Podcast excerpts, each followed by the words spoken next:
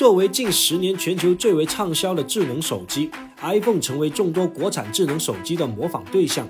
特别是在2012到2018年期间，基本上每家国产手机厂商都或多或少的受到了 iPhone 的影响。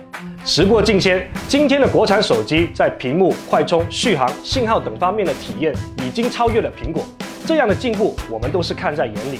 那么问题来了，现在的国产手机还有模仿苹果 iPhone 的必要吗？为什么要模仿 iPhone 十二？在过去，iPhone 就是智能手机先驱者，从多点触控到不可拆卸电池，从取消耳机口到刘海屏，颠覆性的产品设计一直都被各大手机品牌争相模仿。然而到了 iPhone 十二，苹果似乎不复当年。论产品设计，iPhone 十二其实没什么特别的，复古的直角边框设计，继承前代的后置三摄模组，只能给个中规中矩的评价。在这种情况下，国产手机厂商还有必要模仿 iPhone 十二的设计吗？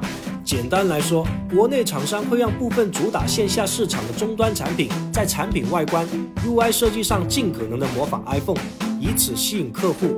这些产品拥有着大量和 iPhone 类似的设计元素，再加上低得多的价格，自然能够吸引那些想入手 iPhone 却又因为高价而被劝退的线下用户。老板，水果新的设计方案已经出了，我们做不做？做，他做什么我们就做什么，这还用问了吗？我们的首要目标就是模仿，然后再突破。做。从销量看，这种当时非常成功的做法，在现在的手机市场一样有效。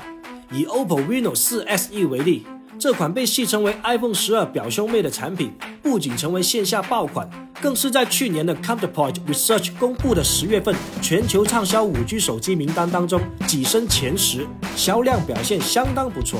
另一方面，近些年来各家厂商都不再满足于推出终端走量或者是线上性价比产品，开始涌现出越来越多的高端旗舰手机。根据 IDC 二零二零上半年的调查报告。国内的高端手机市场几乎被华为或者是苹果平分，两者的市场份额分别为百分之四十四点一跟百分之四十四，占据着将近百分之九十的高端市场。在国内，华为与苹果就是用户选择高端机型的首选品牌。如今华为遭受制裁，高端市场成为其他三家大厂的必争之地。小雷觉得，国内厂商可以通过产品设计向 iPhone 看齐，来获得高级感，以此让旗下高端产品得到消费者的认可，并在旗舰市场站稳脚跟。国产厂商的差异化道路，那有些人就会问了，那？除了跟风苹果以外，难道国产厂商就真的无路可走了吗？事实上，并非如此。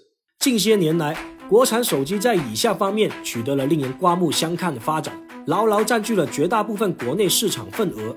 快充方面，在近万元的旗舰手机上面配备二十瓦的快充，这种事情也只有苹果敢去做。不仅如此，苹果还去掉了 iPhone 十二包装盒里面的充电器。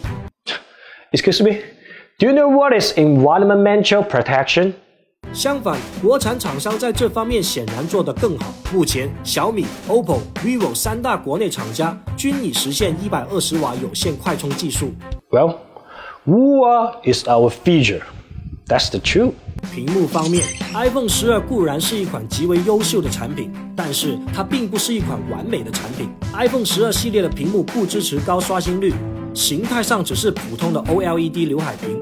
反观国内手机，在屏幕分辨率、屏幕刷新率等方面，几乎领先行业一个时代。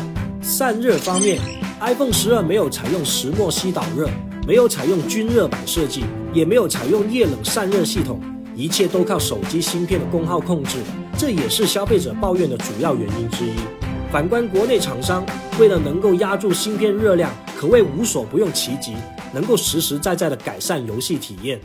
Apple don't need this fucking shit, you know? Fuck you all, motherfucker, bitch. 影像方面，事实上，iPhone 系列的影像神话早已被打破。近年，国产旗舰手机的拍照水平正在飞速提升，堆砌硬件，提升算法，加入 AI 识别，国产旗舰手机在拍照上超过苹果，已经是实打实的事实了。Everybody. You have to know Apple. We don't like bullshit. Who the fuck you are? 可以说，单论产品配置这一块，国产旗舰手机总是能够做得更好。国内手机市场竞争激烈，而这正是强竞争市场作用下的必然产物。然而，智能手机的销量并非只和产品配置有关，国产厂商在品牌号召力、产品品控、软件优化以及生态体系方面，和苹果仍有一定差距。冲击高端的必经之路。对于用户而言，国产厂商和苹果之间的差距主要有两点。第一点，软硬结合的问题。不开玩笑的说，很多消费者之所以选择苹果，就是看中了 iOS 稳定流畅的系统体验。反观安卓手机，还在为了一个稳定而好用定制系统而挣扎着，也没有形成很好的品牌生态体系。第二点，苹果长期面向全球市场销售旗舰产品，品牌的国际声望很高。作为对比。国内厂商目前依然以中国市场为核心，销往海外的主要是薄利多销的中低端产品。在这种情况下，推出高端产品自然很难得到消费者的认可。总结：事实上，所谓国产手机模仿 iPhone 是一种典型的偏见和误会。早些年，有的用户觉得安卓手机把后置双摄放到背面左上角就是在模仿 iPhone。事实上，从产业的角度来看，这是为了让手机内部结构更合理。那么又有人会问了，为什么是在左侧而不是在右侧呢？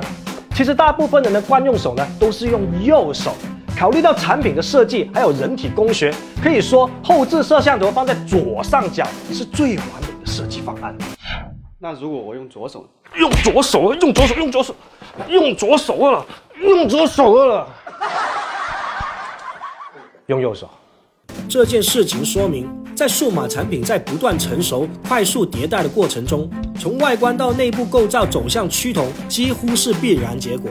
因为各家厂商都在不断试验中寻找着最优解，而最优解到最后往往只有一个。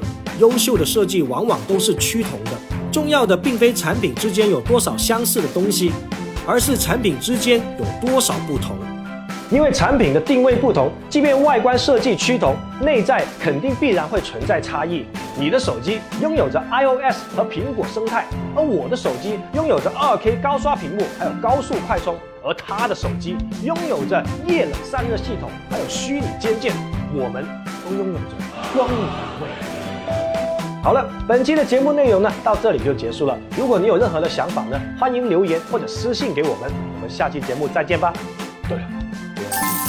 见三面喽。